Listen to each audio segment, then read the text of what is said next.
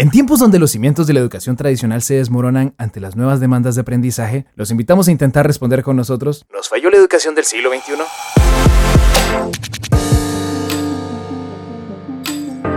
Bienvenidos a la primera edición de Educast, conversaciones sobre educación y tecnología, un espacio de distensión pensado para debatir sobre los desafíos de la educación. Soy Manu Canales y me acompaña Florencia García. Flor, ¿Qué opinas? ¿Nos falló la educación del siglo XXI? Bienvenida. ¿Cómo estás, Manu? Muy buenos días. Bienvenidos, sean todos bienvenidos a nuestro Educas. Y qué pregunta tan compleja.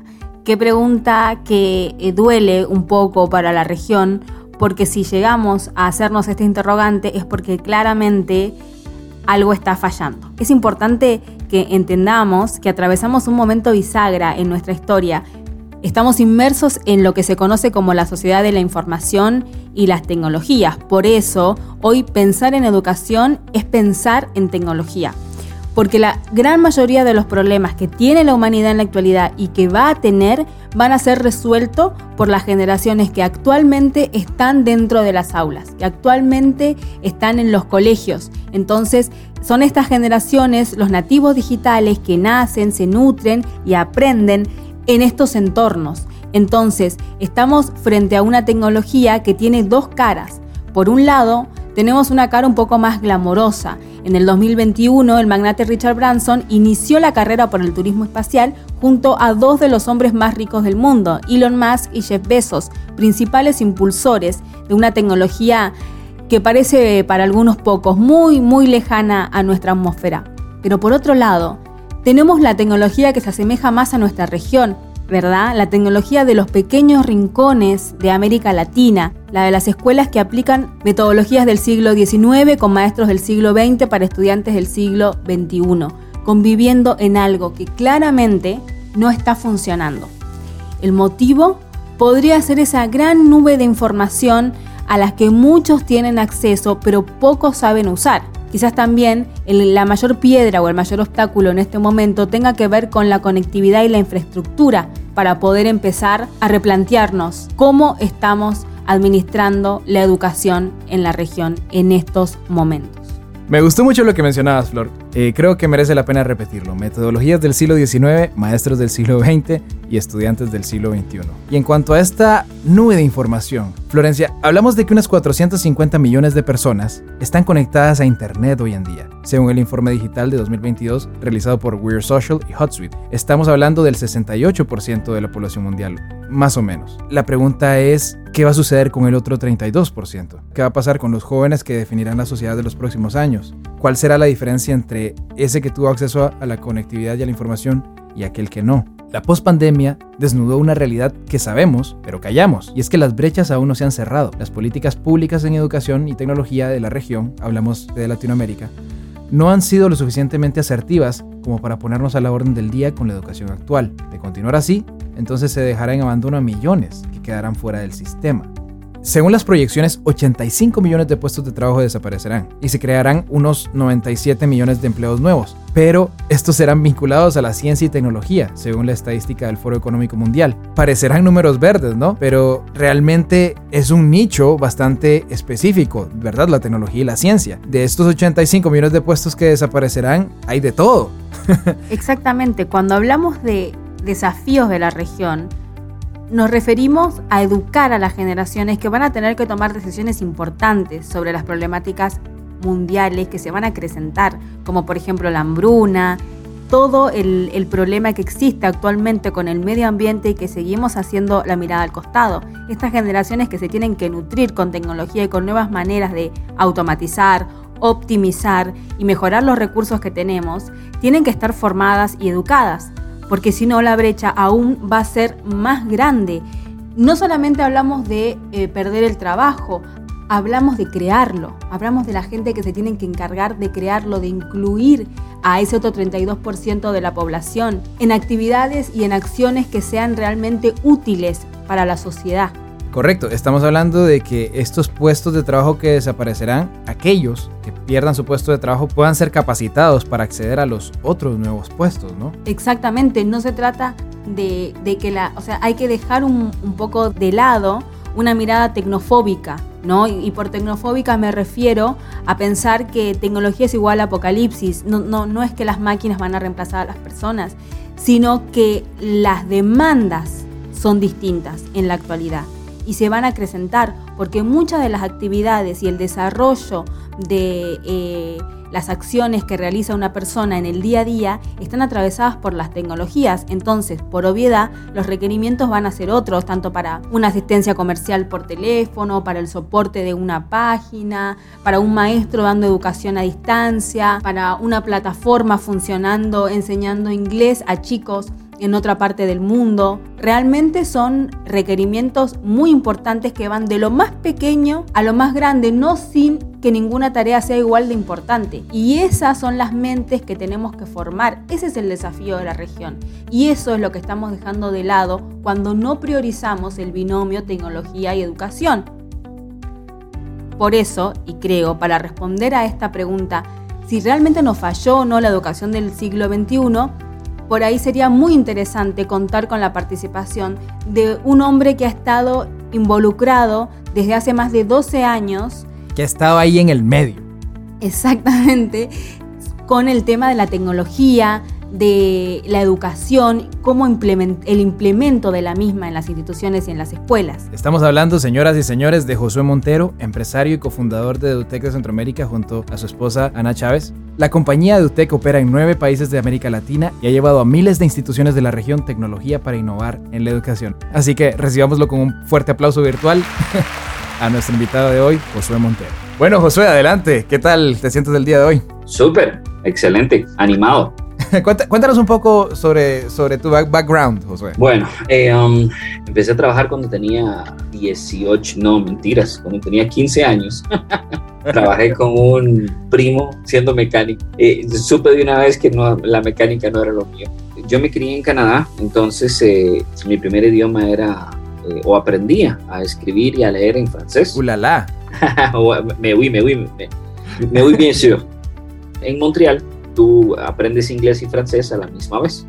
Eso es una ventaja que, bueno, me ha ayudado increíble. Por eso es que soy tan apasionado y tan amante de enseñarle a los chicos desde pequeño eh, por lo menos dos idiomas. Por lo menos. Yo creo que lo perfecto ahorita es enseñarles tres idiomas. Sí, eh, como que configura un poco el cerebro, ¿no? Tener varios idiomas ya como que prepara el terreno de la mente para aprender. Totalmente, y, por eso es tan importante y soy un apasionado de que las personas puedan conocer también diferentes países y culturas.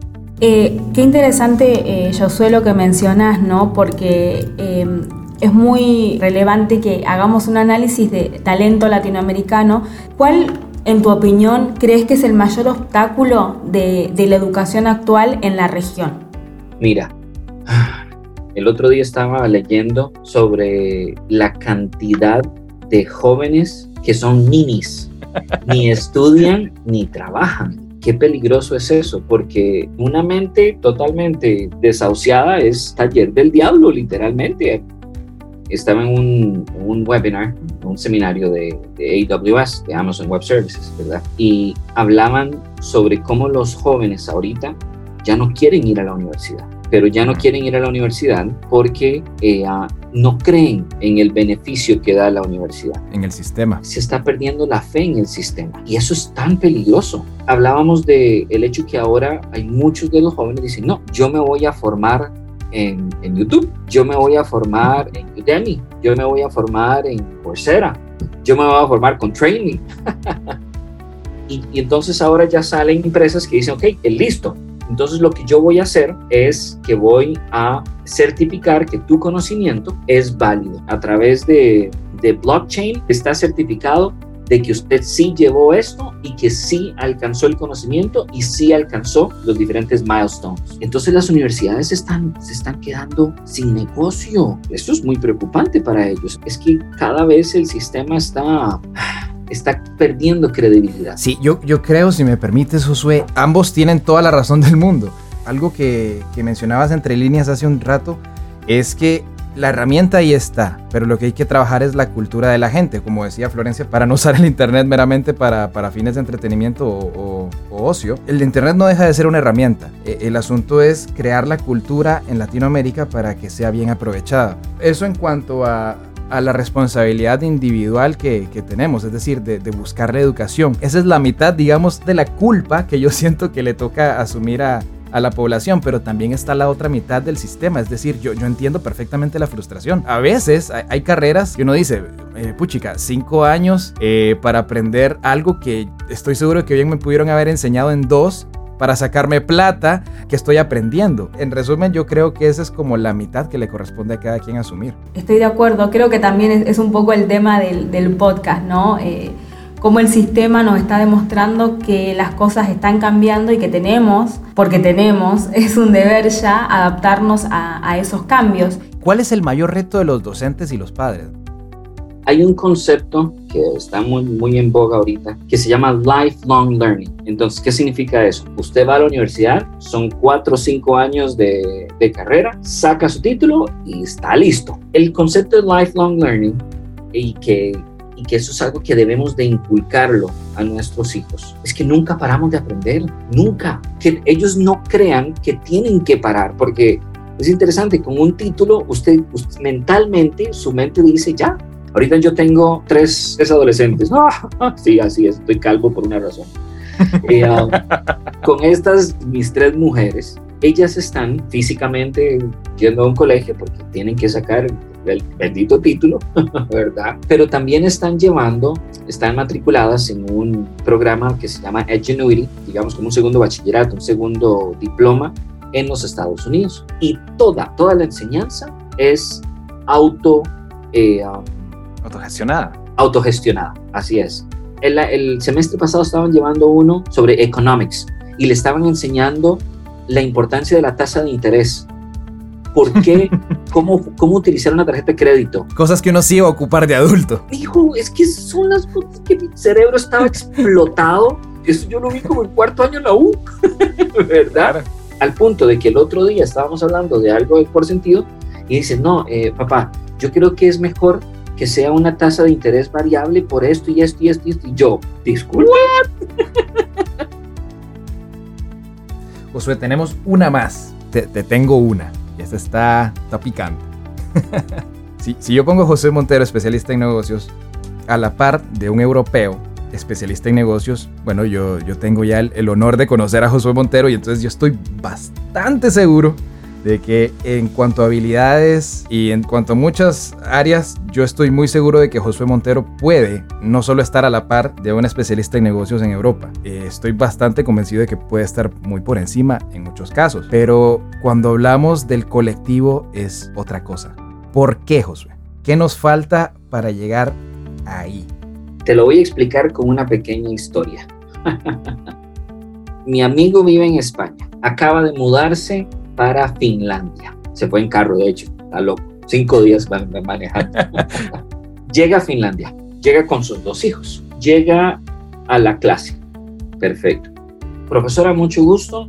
Mi nombre es X. Aquí están mis hijos. Muy bien, bienvenidos. Eh, estos son sus compañeros, seis compañeros. ¿Cómo? Sí, somos seis compañeros. Ah, y somos sus maestras. ¿Cómo? Sí, hay dos maestras para seis compañeros, ¿ok?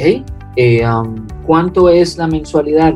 No, señor, esto es una escuela pública. La escuela pública no se paga, ¿ok?